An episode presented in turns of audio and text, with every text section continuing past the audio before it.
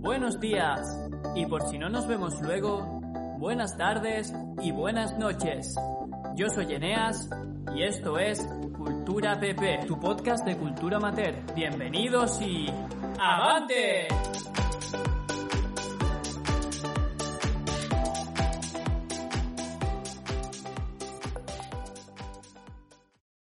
Hola, bienvenidos a este segundo capítulo de Cultura PP, el primero que va a tener una temática intrínseca.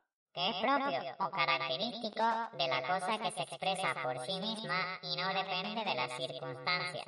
La belladona, antiguamente conocida como atropa. Y no solo eso, además la voy a relacionar con una obra muy importante que seguramente todos conozcan. Así que, si quieres descubrir la relación, te animo a que te quedes hasta el final del episodio. Ahora sí, que comience el tema.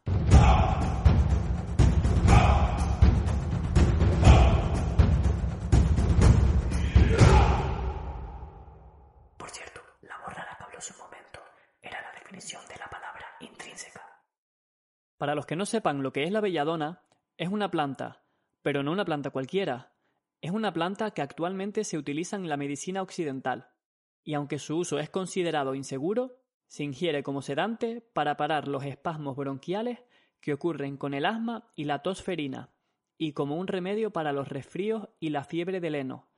También se utiliza para la enfermedad de Parkinson, los cólicos, la enfermedad intestinal inflamatoria, los mareos y como un analgésico. Si te parece poco, también se utiliza en pomadas que se aplican a la piel para el dolor en las articulaciones, dolor en el nervio ciático y el dolor de nervio general. Otra manera de aplicarla es en forma de emplasto, que es una gasa impregnada de medicina y aplicada en la piel, para los trastornos mentales, para la incapacidad de controlar los movimientos musculares, para la transpiración excesiva y el asma.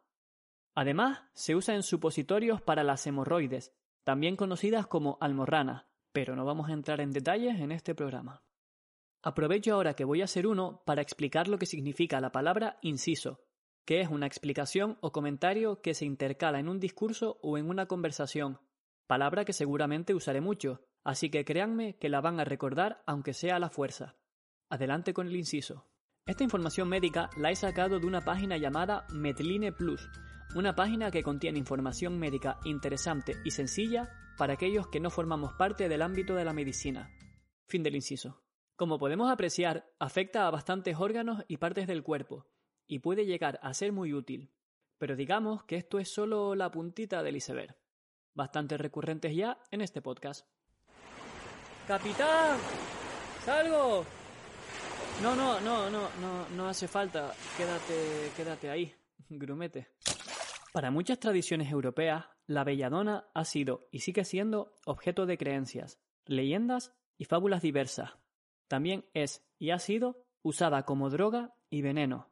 Con tan solo 10 vallas en adultos y 2 o 3 en niños puede alcanzarse una sobredosis letal. Veamos los usos que se le ha dado a lo largo de la historia. Fue utilizada en el antiguo Egipto como narcótico, en las orgías dionisíacas griegas como afrodisíaco, en las ofrendas romanas a Atenea, diosa de la guerra, para provocar el fulgor en la mirada de los soldados, en Siria para alejar los pensamientos tristes, y en tierras celtas y centroeuropeas para honrar a Bellona, diosa de la guerra.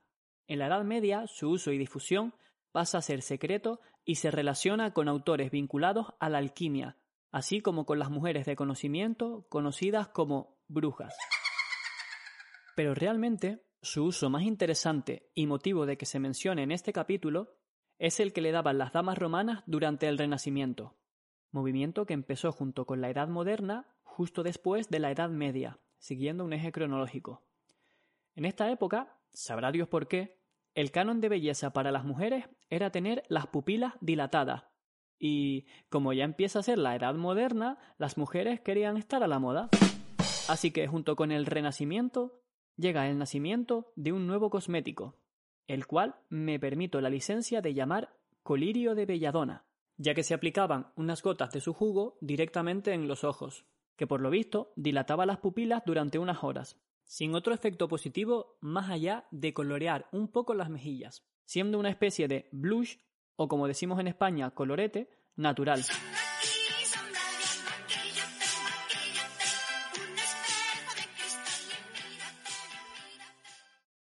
Recordemos que esta planta es literalmente un veneno y que afectaba a muchos órganos y partes del cuerpo, por lo que se pueden imaginar la cantidad de efectos secundarios que esta tendencia producía, entre las cuales se encontraba obviamente una ceguera total, permanente e irreversible.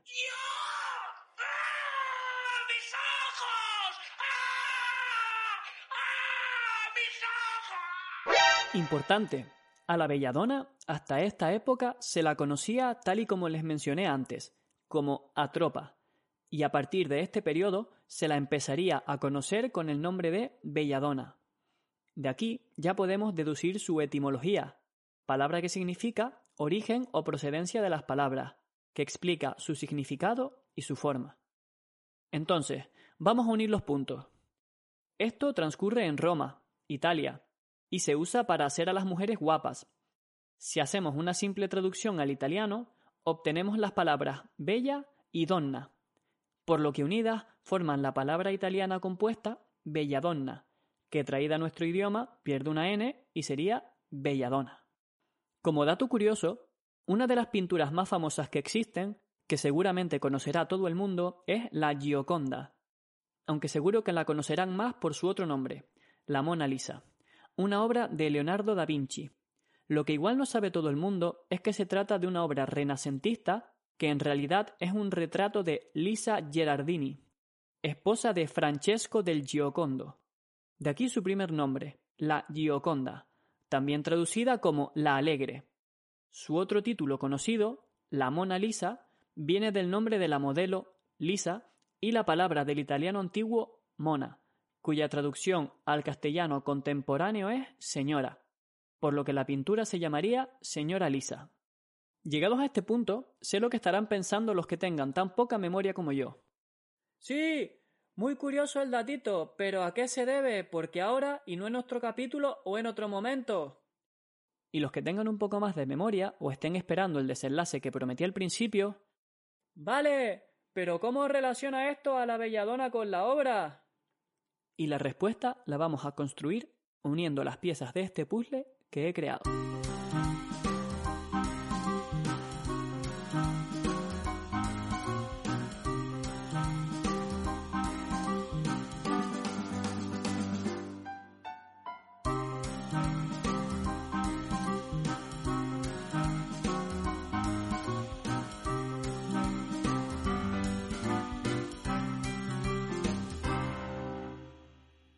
1. El autor de la obra es Leonardo da Vinci, un polímata del Renacimiento italiano. Inciso. Polímata es el adjetivo del sustantivo polimatía, que es la sabiduría que abarca conocimientos sobre campos diversos de la ciencia, el arte o las humanidades, por lo que un polímata es un individuo que posee conocimientos que abarcan diversas disciplinas. Como truco mnemotécnico podemos pensar que yo, Eneas, soy polímata, porque soy ingeniero informático y a su vez hago un podcast de cultura, que grabo y edito yo con conocimientos de sonido. Y lo mismo, algún día un poli me mata en nombre de la humanidad por hacer chistes y juegos de palabras tan malos. 2. Tanto la obra como el autor son renacentistas, lo que significa que pertenecen a la época del Renacimiento, que recordemos empieza junto con la Edad Moderna después de la Edad Media. Esto último no es relevante, pero la repetición ayuda a memorizar. 3. La obra, italiana, retrata a una mujer italiana. Por lo que tenemos una obra de una mujer italiana denominada guapa en plena época del Renacimiento. Igual, si nos fijamos en sus ojos, nos damos cuenta de que las pupilas pueden estar un poco dilatadas. Y esto nos lleva a, efectivamente, Belladona.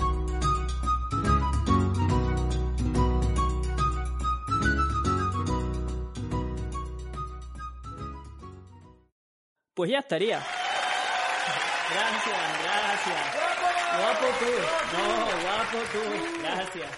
Pero Enea, sí, muchos datitos y mucha información. Pero en este programa decían que también ayudaban a memorizar. Cierto. Tenemos un montón de estímulos para asociar la belladona y que no se nos olvide, por no mencionar la cantidad de veces que la hemos nombrado a lo largo de este episodio.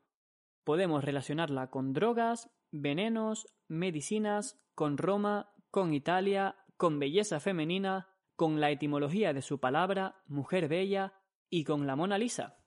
Por otra parte, para recordar su antiguo nombre, Atropa, podemos pensar en una antigua serie de dibujos animados llamada Marco, e imaginar que su madre era una bella mujer de pupilas dilatadas que tuvo que partir, cruzando el mar, a otro país. Bueno, yo creo que son suficientes relaciones como para no olvidarse de ella en la vida. Además, para relacionar la obra con la planta, lo tenemos sencillo en castellano, ya que podemos decir que la belladona se usaba para que las mujeres estuvieran monas. Y hasta aquí el episodio de hoy. Un placer compartir este espacio y esta información con ustedes.